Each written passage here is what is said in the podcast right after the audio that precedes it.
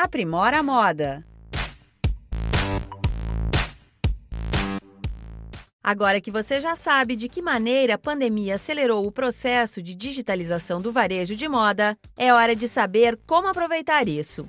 O objetivo, claro, é um só: vender mais. O aumento da comercialização dos produtos depende de diversos fatores, e é sobre eles que a gente conversa agora, no quarto episódio da série Aprimora a Moda.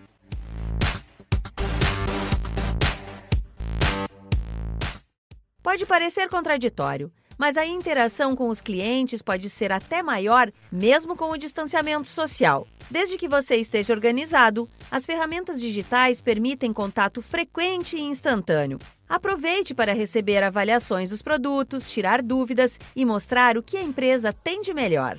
A consultora de marketing do Sebrae São Paulo, Ariadne Mecati, dá algumas sugestões para quem procura aumentar as vendas pela internet conheça bem o seu cliente, quais canais de vendas ele usa, né, para você estar naquelas onde ele está. A segunda dica é criar uma presença digital. Então você vai precisar ter um loja, um site ou uma loja virtual, né, estar presente nas redes sociais onde seu cliente utiliza, de repente colocar os seus produtos em marketplace para serem vendidos, marcar a sua empresa nos buscadores, né, principalmente o Google. Terceira dica é investir em boas fotos.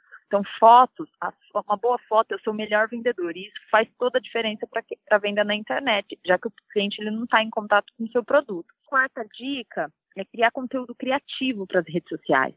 Então, vídeos, dicas, enquetes, quiz, looks, né? E tenha uma regularidade de postagens. Por isso, uma coisa muito legal e que facilita é você ter um calendário editorial, né? Um calendário onde você já faça a programação dos posts, dos conteúdos, lembrando que vídeos está em alta, né?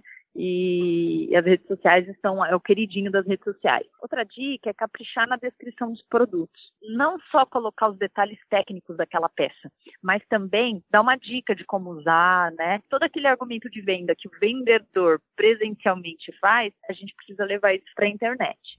Oferecer diferentes meios de pagamento facilita a vida do cliente e ainda mostra uma empresa antenada nas novidades do mercado. Procure alternativas seguras, ágeis e inovadoras para não sair perdendo.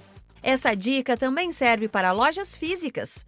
A consultora de marketing do Sebrae São Paulo, Ariadne Mecati, lembra de outras ações que ajudam esses espaços sempre mantém uma vitrine atrativa, se apoie em pontos de visual merchandising, que é o quê? São pontos que comprovadamente fazem uma loja vender mais. Iluminação, fachada, a organização dos produtos de uma forma que o próprio cliente consiga se localizar dentro da loja encontrar os seus produtos, comunicação interna dentro da loja, meio de pagamento, facilidade de acesso e locomoção, acessibilidade. Aproveite as datas comemorativas, porque elas são datas muito importantes para o varejo. Faça malinhas, né? Que as malinhas são muito em moda para quem tem loja física, leve os seus produtos, promova, faça com que os clientes tenham contato com os seus produtos. Bazares também são interessantes, aonde, nos lugares aonde o seu cliente está, e treine bem os seus vendedores.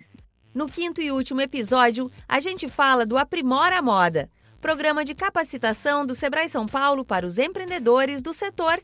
Acompanhe pelas nossas redes sociais ou pelo site sebrae.com.br e saiba como se preparar para os desafios do mercado. A série Aprimora Moda conta com produção e entrevistas de Pedro Pereira, edição de Kevin Borer e locução de Alexandra Zanella, da Padrinho Conteúdo. Até a próxima! Aprimora a Moda.